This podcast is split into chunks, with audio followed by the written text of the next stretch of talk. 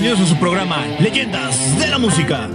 Aquí les estaremos hablando de sus bandas y artistas favoritos de la industria de la música, dándoles un recorrido a través de su historia, su música, sus miembros, sus escándalos y todo lo que ustedes quieren saber para que conozcan más de sus músicos favoritos. Además de que se divierten un rato junto con nosotros, como lo que somos, una plática entre amigos. Así que ya sabes, sube el volumen, que las leyendas de la música empiezan a sonar.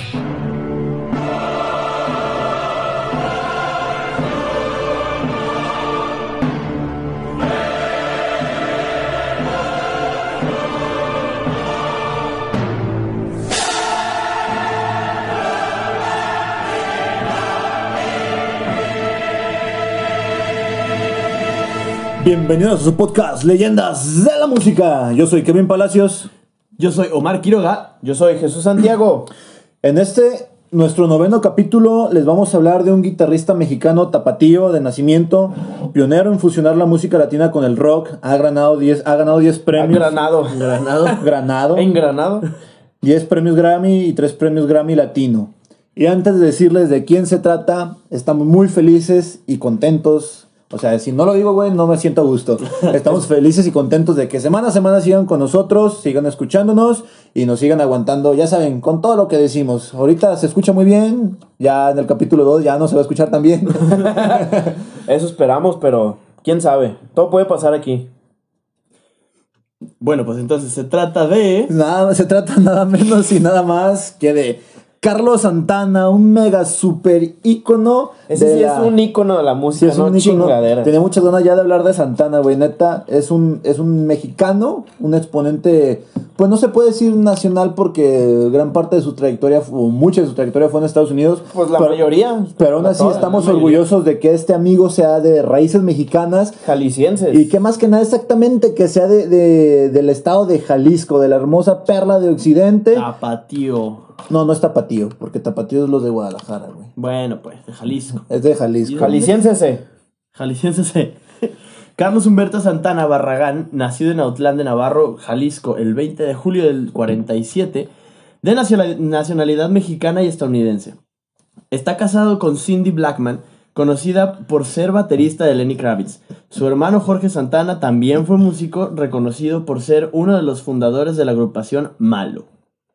En 2003, la revista Rolling Stone lo ubicó en la posición número 20 en su lista de los 100 mejores guitarristas de todos los tiempos. Posteriormente, fue ubicado en la posición 90 en su prestigiosa lista 100 Greatest Artists of All Time.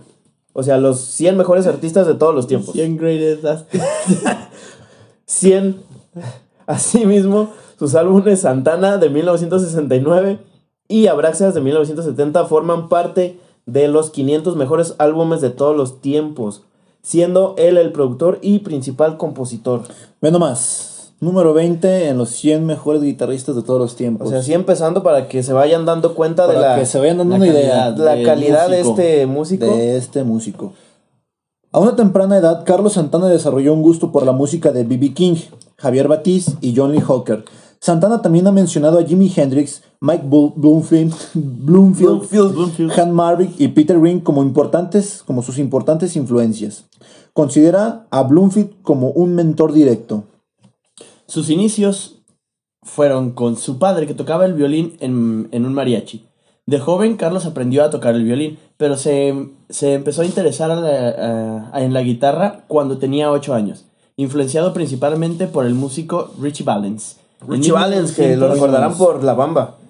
Y si no la han visto, véanla. Muy buena. En 1955 su familia se mudó a Tijuana, Baja California. Carlos se dedicó a estudiar la guitarra emulando los sonidos de B.B. King, T-Bone Walker y John Lee Hooker. Eh, bajo la tutela de Javier Batiz, Batis. Batis, ba- la tutela de Javier Batis. Mientras tanto tocaba en conjuntos locales como los TGs, del cual era bajista grupo, del cual era bajista. Grupo donde añadió su propio toque y sentido original de las canciones populares del rock and roll de la década de los 50. Hoy no más, hoy no más. Hoy no más. Al principio se quedó él solo en Tijuana para mejorar su pericia musical en los clubes locales y su familia se mudó de nuevo. Esta vez a San Francisco, California, en el año 1961. Pero pronto él lo siguió. Se encontró matriculado en la escuela, aprendiendo inglés y queriendo tocar guitarra. Eh, al mismo tiempo, fue sumergido en el ambiente pintoresco de San Francisco con sus diversas influencias y estilos musicales. El hermoso San Francisco que de ahí han nacido innumerables sinfín de- de artistas, artistas, bandas, no, músicos. no, no, pero qué De cosa. todo. Qué De cosa. todo ha salido de ahí. Al principio Santana no quería mudarse a San Francisco, ni asistir a lo que él percibía como una aburrida secundaria americana. Santana le dijo a Rolling Stones que estaba constantemente enfadado, molesto y que hasta se negaba a comer. Y dice Santana, fue un shock, como si hubiese estado viviendo en un mundo de hombres y repentinamente regresara a la secundaria. Pues es cierto, porque él ya estaba tocando en antros, en clubes y Exacto, todo eso. Ya estaba exacto. conviviendo con adultos, ya Y estaba, de la nada. ya estaba metiendo sus primeros pericazos el güey.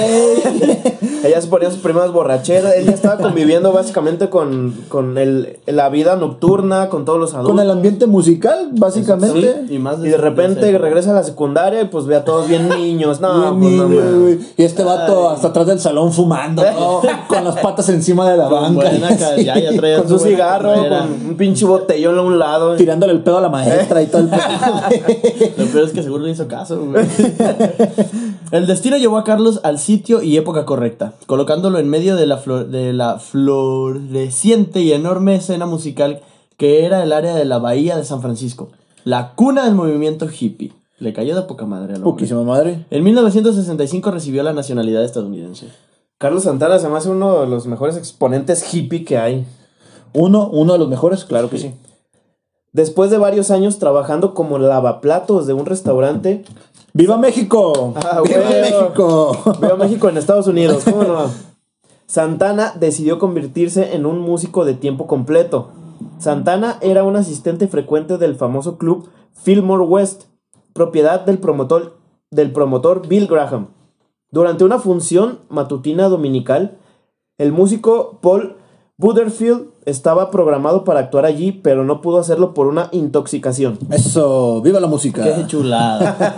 El manager de Santana, Stan Markham, inmediatamente le sugirió a Graham que tuviera en cuenta a Santana con una improvisada banda, y este estuvo de acuerdo. Durante la sesión de improvisación, la guitarra y el solo de Santana llamaron la atención tanto del público como de Graham. En ese mismo año, que es 1966, Carlos formó a la Santana Blues Band con otros músicos de la calle como David Brown en el bajo, Marcus Malone en la percusión y Greg Rowley en la voz principal y el órgano. Los primeros pininos de Santana, ¿no? Primeros pininos y estos fueron fundamentales para toda su trayectoria, güey. Porque estamos hablando que desde, desde que hicieron esta improvisada banda, güey, Exacto. les agradó. Les, Les agradó. agradó. Improvisada banda y les agradó. Imagínate, ya después que empezó a formar más su música. Fue un parteaguas en el tipo de música Y fíjate, querían fíjate que algo que tiene Santana es que a lo largo, a lo largo de toda su historia ha cambiado, pero sí, en un sinfín de artistas, de músicos, pero como no tienen una idea. Y también ha evolucionado muchísimo su música, güey. Muchísimo. Muchísimo. Sí. Algunos, algunos de sus músicos originales regresaban, luego se iban, regresaban. ¿Spoiler? Spoiler. ¿Spoiler? ¿Spoiler? En 1968, la banda había comenzado a incorporar diferentes tipos de influencias en su blues electro- eléctrico. El guitarrista menciona, cuando entraba a la habitación de cualquier chico, este escuchaba a Sly Stone y a Hendrix. Otro chico a los Rolling Stones y a los Beatles. Otro, eh, otro tipo escuchaba a Tito Puente y a Mongo San- Santa María. Y otro a Miles Davis y a John Coltrane. Para mí era como estar en una universidad. O sea, este güey entraba a, a un salón y por todos lados veía que uno escuchaba a otro, otro escuchaba a Sí, otro. una y, de ahí, diversidad, y de ahí fue donde eso. se empezó a nutrir tanto para su música, güey. Que hay que, hay que resaltarlo Fíjate, mucho. estaba, estaba tan rodeado de buena música que pues de ahí les, le nació el, el hambre por hacer ese tipo de música. Ojalá yo hubiera estado ahí. Ojalá también, güey. Ojalá. Yo estoy rodeado de puro reggaetón, hijo. Ojalá hubiera yo nacido en los 60, güey. Ojalá yo no hubiera sí, nacido. La verdad, sí. Más tarde firmó un contrato discográfico con Columbia Records y su banda pasó a llamarse simplemente Santana.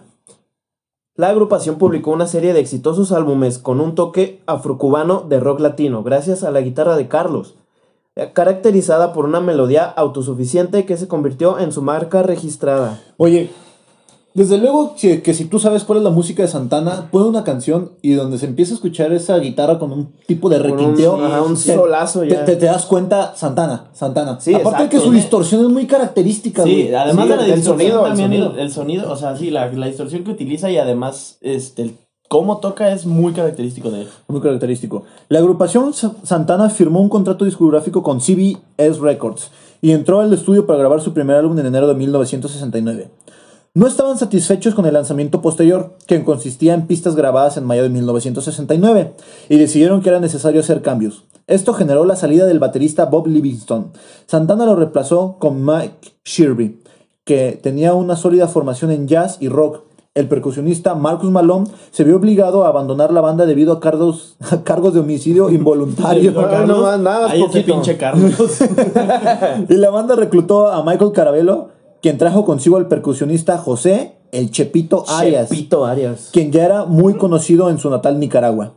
Nicaragua, paréntesis, muchas gracias por escucharnos. Hasta allá llega nuestro podcast. Muchas gracias. llega. Muchas gracias. Hasta allá llegan nuestras voces. Muchas gracias. Muchas gracias. Qué bueno que no nos conocen en persona.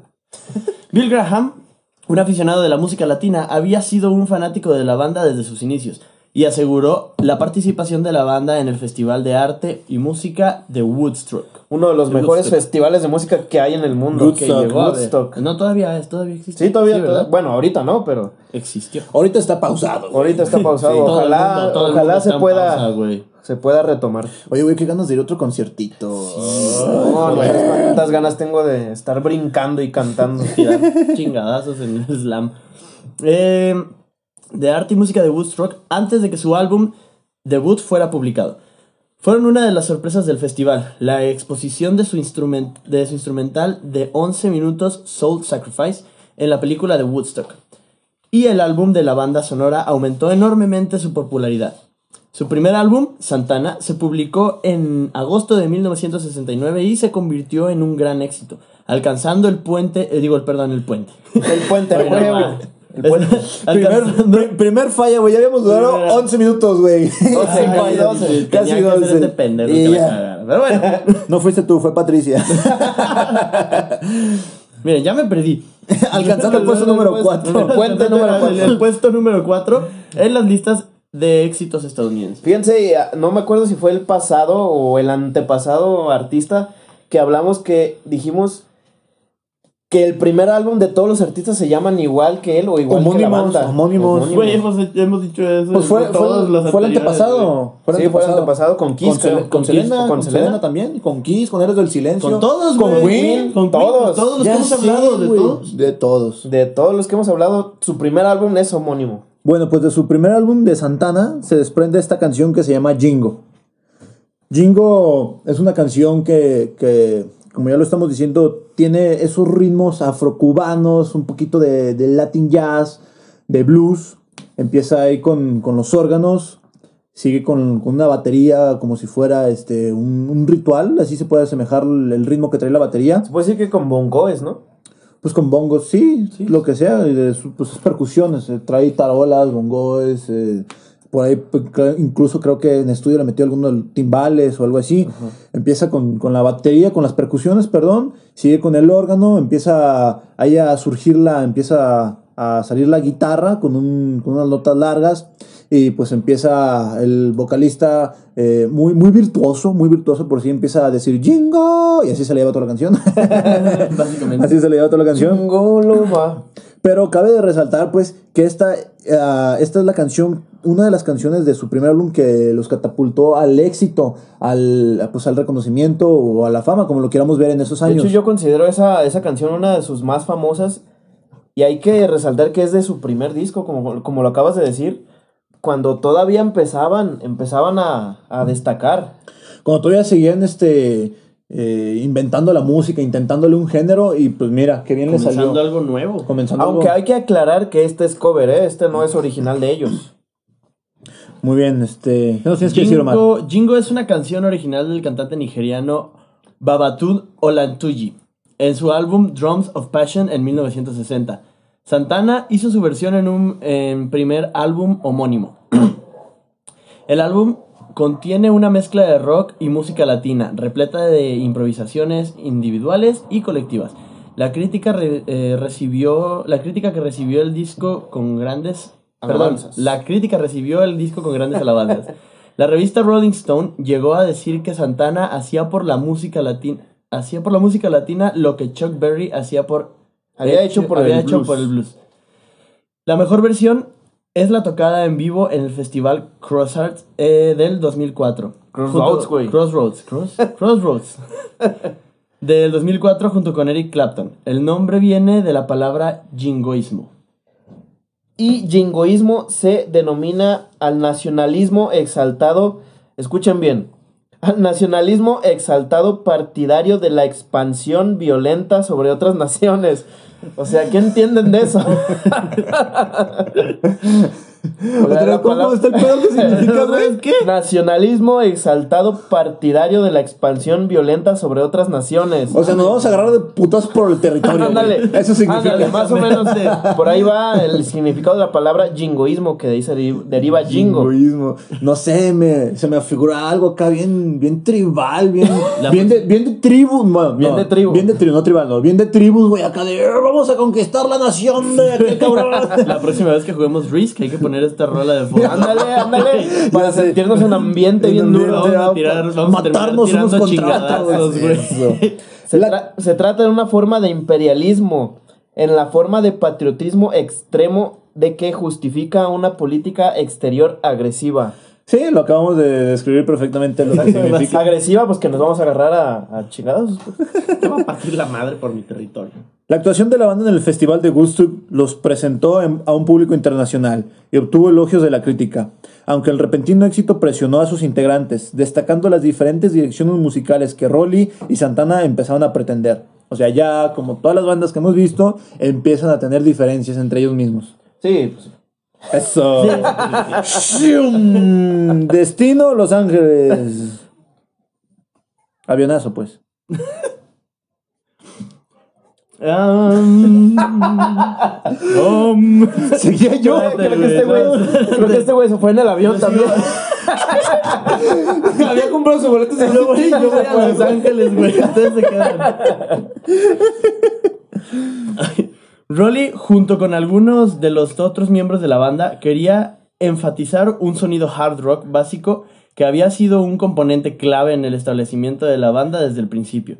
Santana, sin embargo, estaba cada vez más interesado en ir más allá de su amor por el blues y el rock, y quería elementos más yaceros y eh, etéreos en su música, influenciados por su, por su fascinación con Gabor Smavo, Sabó. Savo, Zavo, ay, su madre, Savo, Sabó.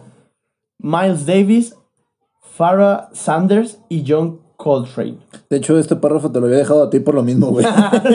Ah, qué cool. Sí, que la cagues tú, que la cague yo. Sí, llévatela tú. Así como su creciente interés en la espiritualidad. Vas a ver, hijo de la chica. Mira, güey, qué, qué perro que ya está, él bus ya después de tantos conciertos y todo eso, a esa época ya está buscando más su sonido, ya se enfatizó más en su música y ya está buscando más lo que después de unos años vendría a conocerse como lo que sí es el mismísimo Santana. Exacto. Lo Des- que le dimos. nada más de- después de su primer álbum.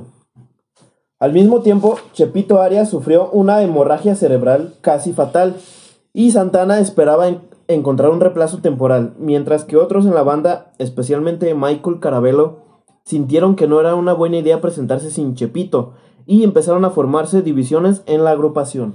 A lo mejor en ese momento estaba muy consolidada su banda en cuanto a amistad. Y dijeron, bueno, es que no hay que presentarnos sin Chepito, porque pues Chepito, güey. Es compa. Es Exacto, compa el güey. por aquí. Pero pues ah, estamos hablando también, ya lo dijimos varias veces, es un negocio, hay que que siga rodando, güey. Pues Exactamente. debe continuar. O sea, si, si Leyendas de la Música empieza a ganar dinero, güey, yo me enfermo, yo los mando a la verga si me, con- si me reemplazan, ¿eh, güey? Si me reemplazan. La banda grabó su segundo álbum, Abraxas, en septiembre de 1970. La mezcla de rock, blues jazz, salsas y otras influencias en el álbum fue bien recibida, mostrando una maduración musical y refinando el sonido inicial de la banda. Abraxas incluyó dos de los éxitos más duraderos y conocidos de Santana, Oye cómo va y Black Magic Woman. Rolaza, Las rolaza. dos, güey. Las dos rolas. Pues sí, las dos, Oye, super rolas. El álbum pasó seis semanas en el puesto número uno en la lista Billboard a finales de 1970. Permaneció en las listas durante 88 semanas y fue certificado como disco de platino en cuatro ocasiones solamente en 1986. Ay, hijo de la chingada. 88 semanas, fíjate eso, nada más. 88 semanas. Por ahí alguna vez escuché que Santana es un, el único artista que ha conseguido más semanas consecutivos en el- la lista de, de esos tiempos. ¿El único artista o el único artista latino? Pues creo que el único artista porque incluso, bueno, no hemos llegado a tantos temas y la verdad no estoy también informado. Pero sí, sí había escuchado eso. El, el único artista, pues. Hasta ese momento, hasta ese momento. De este álbum, Abraxas, que se publicó en 1970, se desprenden los sencillos Oye, ¿cómo va? Black, Black Magic Woman, perdón. Black Woman. Black Woman, Black. Abreviando por mis huevos. La Black Woman. Es que no quiero decir Black, güey. Ay, Dios Por unas razones que muy pocos conocen. Güey, eres un genio, mira. Estás cabrón. Te, te- te- te salió inconscientemente. Sí, güey. Eres un genio. Oye, ¿cómo va? Black Woman. Magic Woman, muy bien. ¿Cómo se llama bien. canción? Black Woman. huevo. Woman. Decía, oye, ¿cómo va? Black Magic Woman y Samba Pa' ti. ¿Y qué nos tienes que decir? Mira, ahí te va. Voy a empezar yo con la canción Oye, ¿cómo va? Oye, ¿cómo va? Es un mambo compuesto por Tito Puente en 1963. Fue popularizada por Santana con su versión de rock psicodélico y rock latino en 1970. El arreglo de Santana es una versión de conducción y puesta en marcha, así fue descrito, en un nuevo estilo de rock latino, añadiendo guitarra eléctrica, órgano y un kick de batería de rock a la instrumentación y descartando la sección de trompetas de Tinto Puente. Sí, porque estamos hablando de, pues, de un rock. ¿Tinto o Tito? Tito, Tito. Ah, bueno. Tito. Es que Puente. ese día que la grabaron traía una camisa tinta. güey. Ah, ok. Ah, huevo, huevo. Don Tinto. La parte de guitarra eléctrica toma la melodía del flautín de Tito Puente y el órgano proporciona acompañamiento. Hay varios solos de guitarra en esta canción y un solo de órgano, todos ellos enraizados en el rock y el blues, pero también tienen lazos similares a los del arreglo original. La canción fue incluida en el Salón de la Fama del Grammy Latino en 2001. Buenísima canción, por favor, vayan a escuchar. buena. Vayan a escuchar en cuanto acabe este episodio, por favor, vayan a escuchar. Esas canciones que le estamos presentando en este capítulo están buenísimas. Es ícono del, pues, del rock eh, temprano. ícono del Y rock no, temprano. no es una mínima cosa que diga que fue, fue agregada al Salón de la Fama del Grammy, ¿eh? Fíjense no, no qué tan difícil cosa. es hacer eso.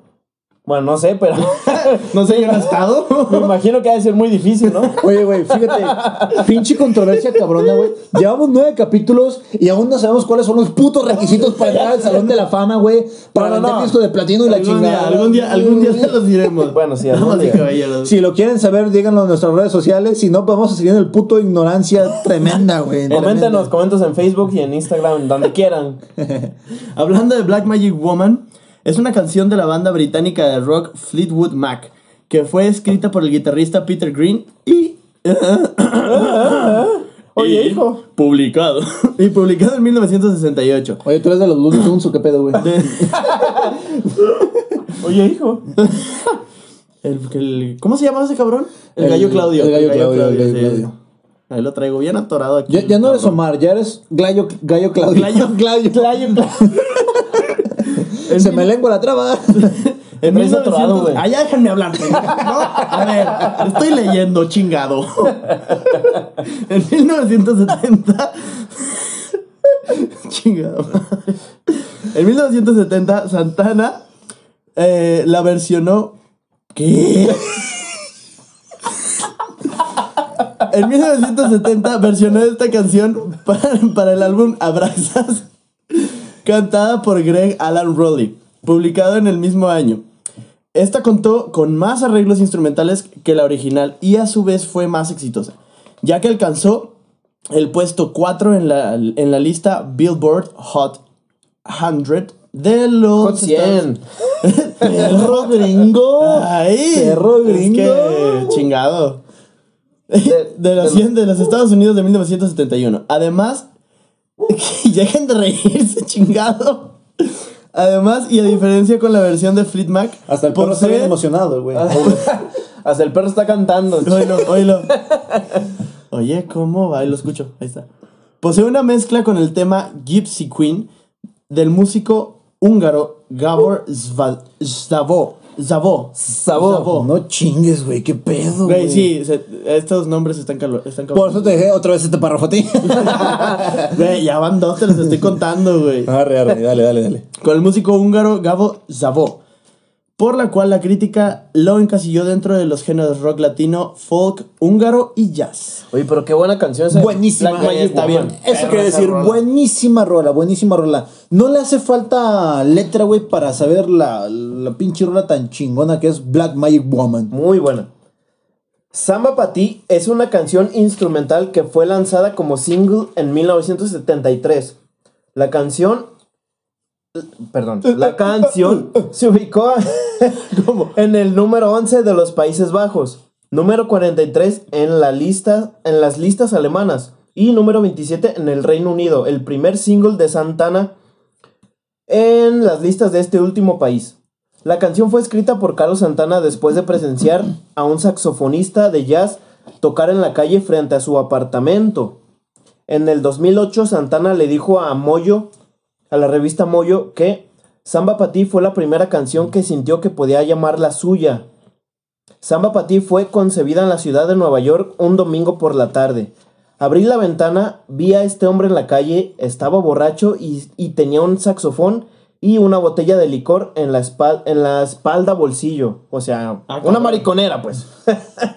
Espalda. Y seguí mirándolo. No sería como una mochila, la- pues puede ser. Yo me lo imaginé como jorobado de Notre Dame metiéndose cosas ahí, güey. Oye, tranquilo, güey. ¿Dónde? Ahí, ahí, justo ahí. Ay, el Oye, cambre tranquili- tiene en pan piensa, tranquilízate, güey. Otra vez, ¿cómo te encanta? ¿Cómo te encanta mencionar el cortachurros, güey? Ay, güey. Ay, güey. Y seguí mirándolo porque seguía luchando contra sí mismo. No podía, si- no podía decidir cuál llevarse primero a la boca, el saxofón o la botella. o sea, Maldita sea, güey.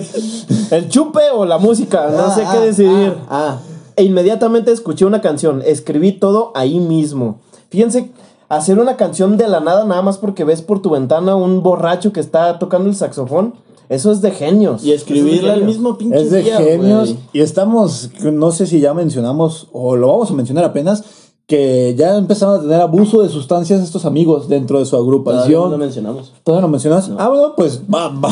Pues va por ahí, Empiezan a por tener ahí abuso de sustancias estos amigos, pues obviamente, música, cabrón. Empiezan a tener abuso de, sustancia- eh, de sustancias estos amigos. Y yo creo que este güey estaba eh, saliendo de una cruda o saliendo de un viaje. Y esas rolas fueron las que dijo, oye, pues vamos componiendo algo acá chidón, salsero, afrocubano, para, pues para darle. Y de ahí es donde nace Samba Pa' Ti, imagínate. Samba Pa' Ti, Samba muy buena canción. Rolón. Y es ahí, donde, es ahí donde les vuelvo a recordar que estamos aquí para decirles qué pasa más allá. No solo es la canción, cómo fue compuesta, en qué se inspiró el artista y todo eso que a veces sabemos y a veces no sabemos. Un borracho en su ventana. A veces. Un borracho en su ventana, literal. Un nuevo guitarrista llamado Nils Sean se unió a la banda en 1971. Ándale, culo.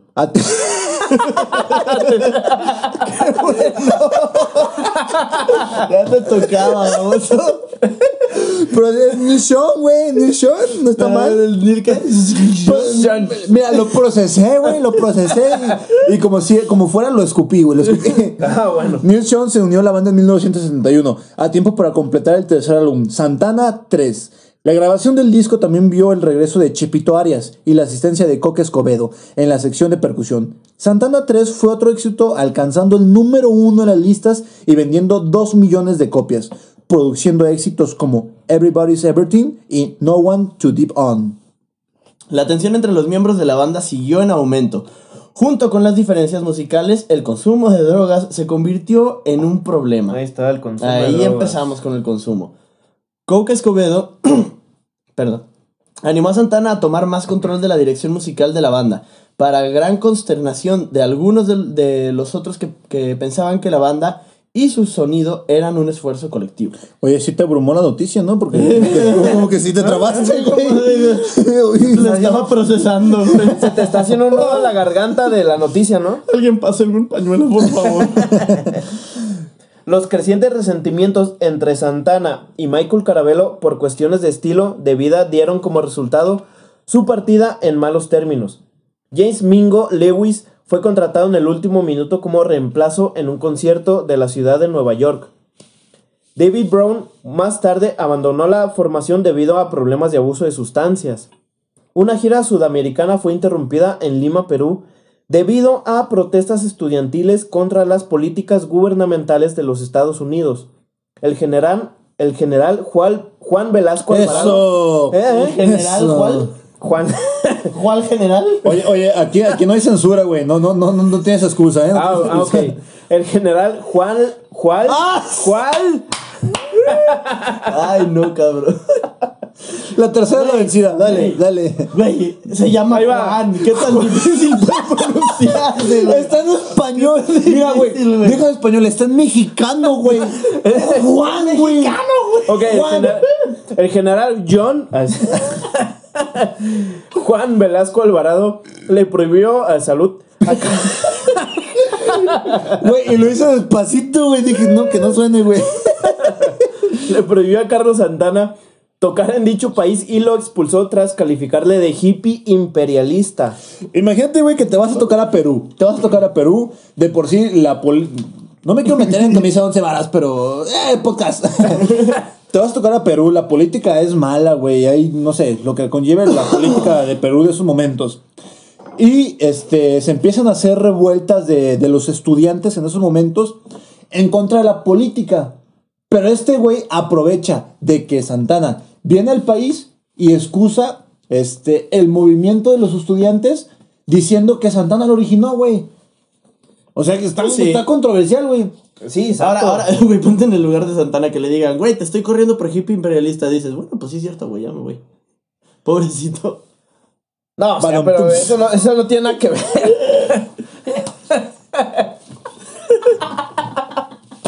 ¡Ayuda!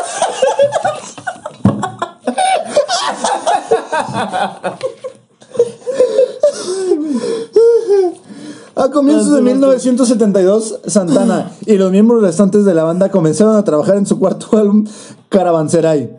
Durante las sesiones de estudio, Santana y Marcus Sherry reclutaron a los percusionistas James Dingo, Mingo Lewis y al veterano Armando Peraza en el reemplazo de Michael Carabello y a los bajistas Tom Rutley y Doug Rauch en reemplazo de David Brown. ¿Qué significa Caravanserai? Caravanserai es pues de la palabra caravana, ¿no? Sí, es de la, de la palabra caravana, que significa, pues, caravana. Que pro- una progresión de personas con camellos y todo eso. De hecho, por la ahí. portada de ese disco es una imagen de una caravana, como dice su nombre, en, el desi- en, en algún desierto con una caravana de camellos, de comerciantes Y de comerciantes. y de Y comerciantes. de Y comerciantes. de comerciantes, por supuesto. Cuando Caravanserai fue publicado en 1972, marcó un fuerte cambio en la dirección musical hacia la fusión del jazz. A lo largo de los años, el álbum alcanzaría el nivel de platino. Carlos conoció a Deborah King, con quien se casó en 1973. Deborah es la hija del cantante y guitarrista de blues Sanders King. Tuvieron tres hijos, Salvador, Stella y Angélica. Junto con su esposa Deborah, Sa- Santana Te faltó el apellido. Es- Su apellido es esta. Joder. De- No, güey, eh, se apellida Melcacho. Eso es su apellido de soltera, güey. Es que aquí di el apellido de casado, pero su apellido de soltera era Era- Melcacho. era Melcacho. Melcacho esta. Ay, güey. Mejor sigue, por favor. Ya.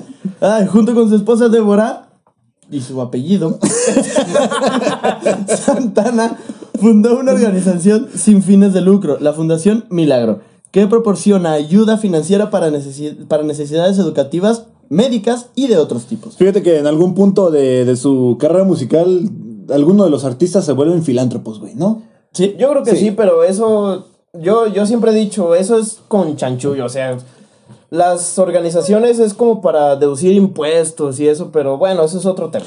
Pues sí, la verdad sí, sí es como para, a ver, este, dame un chingo de impuestos, se lo doy a mi organización y de esa misma organización, pues yo de ahí saco billetito, Exacto, güey. exacto. Ese es otro, otro tema muy largo. En 1972, Carlos se interesó en la banda de fusión Mahavish. Qué Mahavishnu, bueno, hijos de su pinche madre. Qué bueno, güey. ya llevaba dos. Mahavishnu Orquesta, Orquestra, perdón. Y en su guitarrista A ver, John- otra vez, ¿cómo? Mahavishnu Or- Orquestra. ¿Sí lo dijo bien? Ok. Si lo dijo bien, estás hablando de ti en ¿Quién lo tercera persona, güey. No, o sea, yo me hablo en tercera persona. Está Patricia y Jesús.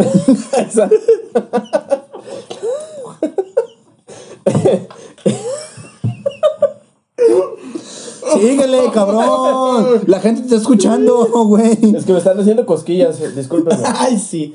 Tienes lombrices, más bien. Y en su guitarra, John McLaughlin. Santana y McLaughlin grabaron juntos un álbum, Love, Devotion, Surrender, publicado en 1973, con miembros de Santana y Mahavishnu Orchestra, junto con el percusionista Don Alias y el organista Larry Young. No mames, güey. Imagínate si le costó trabajo decir Juan. Sé, Imagínate, imagínate todos esos nombres, no, güey. Sí, Juan fue un pinche trabalenguas para él, güey.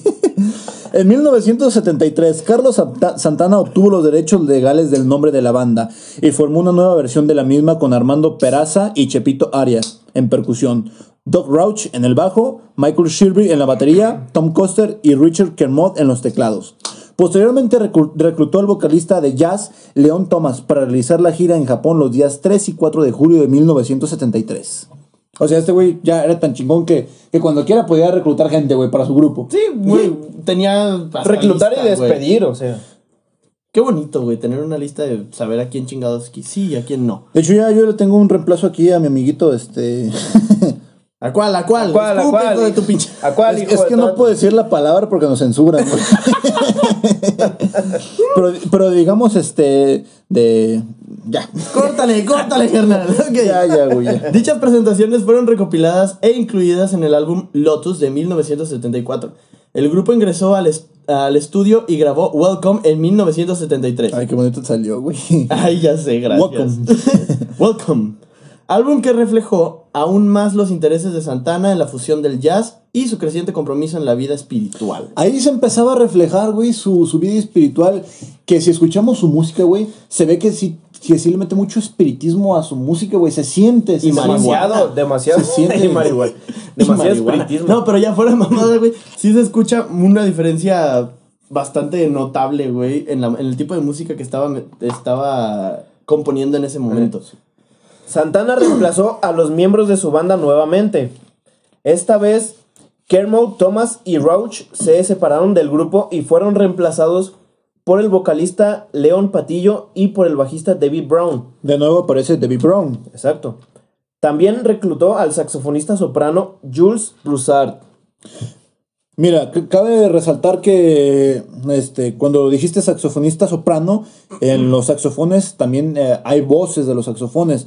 Este, por eso se, se- de acuerdo al, al tono, al rango de, de, de tonos que alcanza un saxofón, se le, se le da una voz.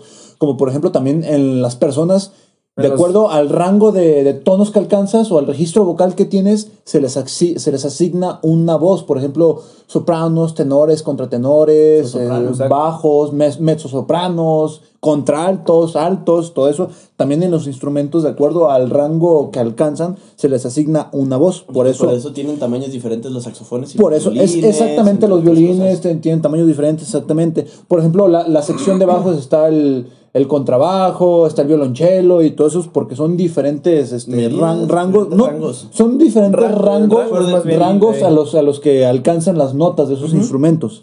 De ahí, de ahí se dice saxofonista soprano.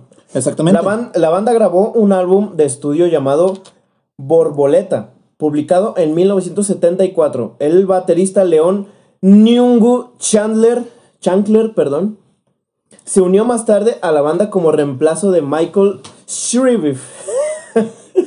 no sé si lo estoy pronunciando Qué bien, pero bueno. escucharlos hablar, hijos de la chingada. quien abandonó, abandonó la formación para seguir una carrera en solitario. ¿Quién abandonó? Abandoló. Abandonó. Bandolón. El Bandolón. bandolón. Es que, sí. Güey, Te mira, quedaste con los instrumentos. No puede decir Juan, ya no le pidas tanto, güey, ya no le pidas tanto. Aunque los álbumes y las, actuales, y las actuaciones recibieron buenas críticas, las ventas de, di- de discos empezaron a desplomarse.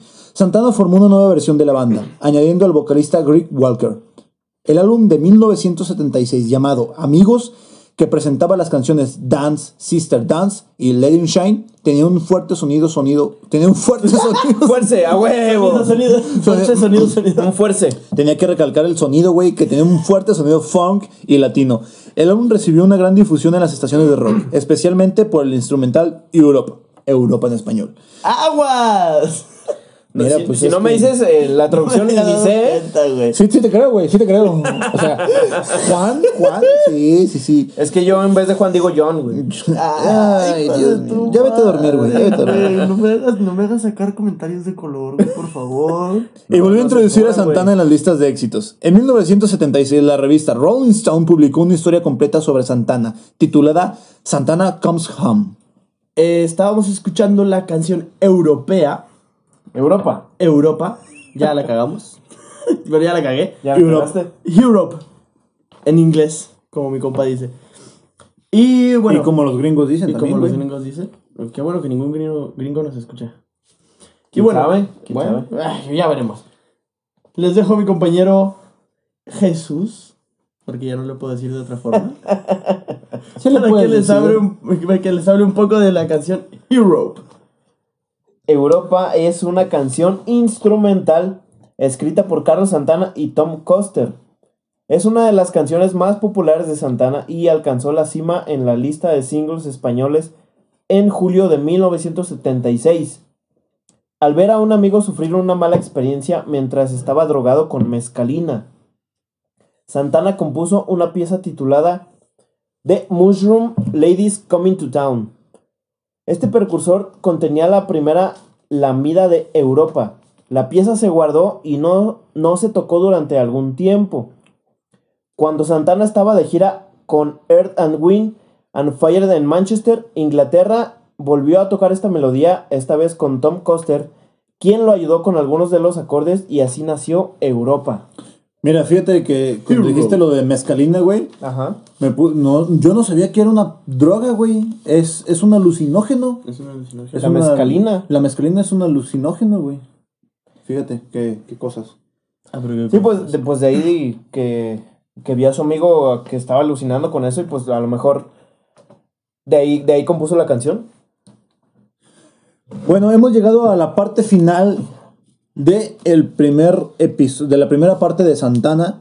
Este, muchas gracias por estar aquí con nosotros. Eh, vamos semana a semana trayéndoles investigaciones de, de artistas nuevos. Les dijimos que este 2021 se vendían cosas súper buenas.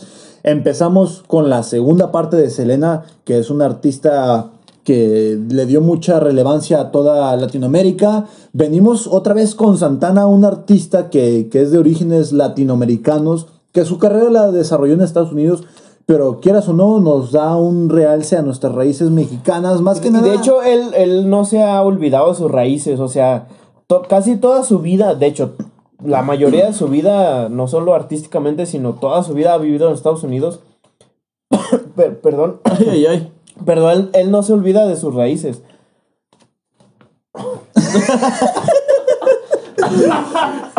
Bueno, muchas gracias por escucharnos, por estar aquí con nosotros.